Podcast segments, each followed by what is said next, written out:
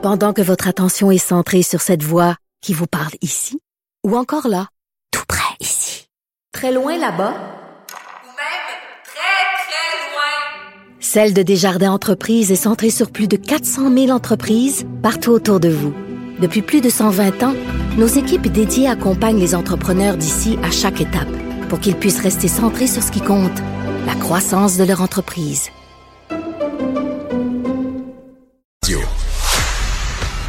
Martino. Toi là, là, ça va faire. J'ai déjà essayé d'expliquer ça. À un moment donné, pouvez-vous régler ça? La rencontre de Richard Martineau. Richard, bonjour. Salut, tu veux qu'on arrête de changer l'heure? T'écris là-dessus, euh, Philippe Vincent, aujourd'hui dans le journal. Euh, moi, j'aime ça quand je me réveille. Tu sais, on change l'heure, puis soudainement, euh, ben, tu te réveilles. Mettons, moi, je me réveille à 7h moins quart, puis il fait clair. Ah, je, je- ouais, non. Et T'aimes pas ça qu'on change l'heure? Ah, non, ouais? pas du tout, pas du tout. Un, cette semaine, là. Tu voudrais la- te réveiller puis qu'il fasse noir, ben toi, de toute façon. Moi, de toute façon, il fait noir. nuit, Moi, de toute façon, il fait noir. Mais tu sais, pense à l'automne, là, où tu te réveilles, il est 8 heures, puis il fait encore noir, là. À cause du changement d'heure, là. Il ferait, ferait clair quand même. là. Moi, là, pour, pour les gains maintenant qu'on a, là, le changement d'heure, puis je, le- je- je le note dans la chronique ce matin, c'est tous les effets de perdre cette heure de sommeil-là ce week-end. Après ça, il y a les effets d'insomnie, parce qu'il fait clair jusqu'à 9 heures l'été. Il faut qu'on C'est se couche. Ben, c'est le fun. Non, oui, mais il y a de l'été, l'insomnie. on reçoit des gens à manger Ouais, mais sur on la se réveille tout le temps même heure. C'est ça le problème. C'est que si on se réveillait plus tard, il n'y en aurait pas de problème. C'est que là, l'été, on se couche plus tard, ce qui fait soleil plus tard, mais on se réveille quand même à 5-6 heures le matin pour aller travailler.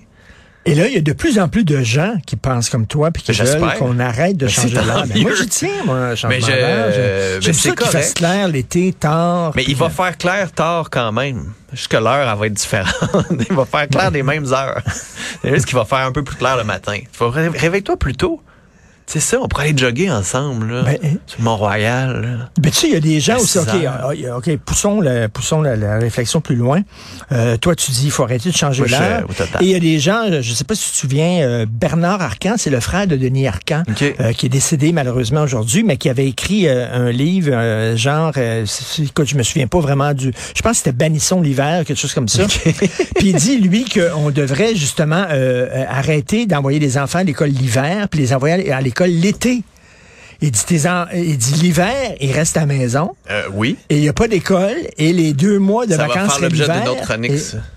Ça- T'es ça- pour ça, toi? Ben oui. Ben voyons donc. Post-pandémie, en plus, je veux dire, on va, on, là, on envoie du monde dans des locaux fermés, mal aérés, à une saison où tout est mort, où on perd en plus des journées d'école Justement, à non, mais cause de la tempête. eux autres, il fait beau, puis ils n'ont pas besoin d'aller à l'école. ben, allez à l'école, allez jouer dehors, Ben apprenez dehors, faites des classes dehors. Il n'y a pas de tempête de neige, fait que vous manquerez pas de journée pas d'école. d'école l'été, puis tu sors, puis il y a les parcs, puis Non, puis au tu fais, ah non, ben, moi, je te ferais, moi, fun. moi, moi, les deux mois, mais je suis peut-être radical là-dessus, mais moi, les deux mois de, de vacances, je trouve que c'est un, beaucoup trop.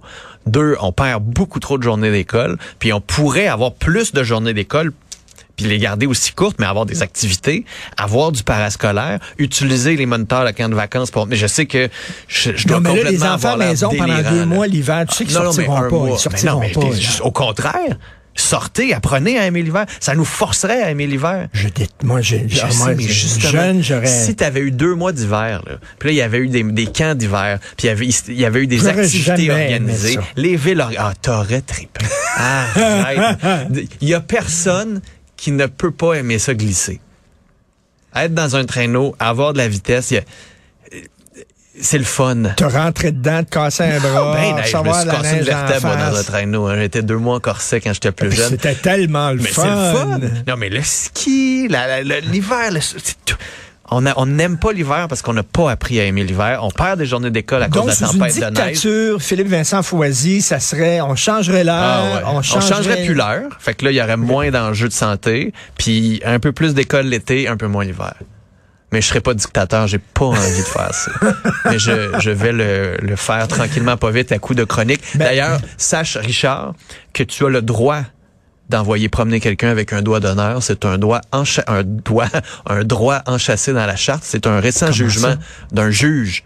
Lis ça dans la Gazette. On, je pense qu'on peut le lire dans le Journal de Montréal aussi. Chicane de un finger. Ouais. Puis euh, ne pas être offensé n'est pas un droit. Parce que le directeur des poursuites criminelles et pénales a monté un dossier totalement absurde devant la cour de chicane de voisins puisqu'il y a des enfants qui jouaient dans la rue. Puis ont pris parti de celui qui se plaignait de ceux qui jouaient dans la rue, puis en disant il m'a envoyé jouer avec un doigt d'honneur. Ben le juge a fait j'aimerais ça pouvoir pitcher. Ben, t'as le droit de faire un le finger. droit. Le droit. Écoute, je sais pas si c'est comme ça en France, parce que tu as vu le ministre de la Justice qui a fait trois bras d'honneur en pleine, en pleine chambre.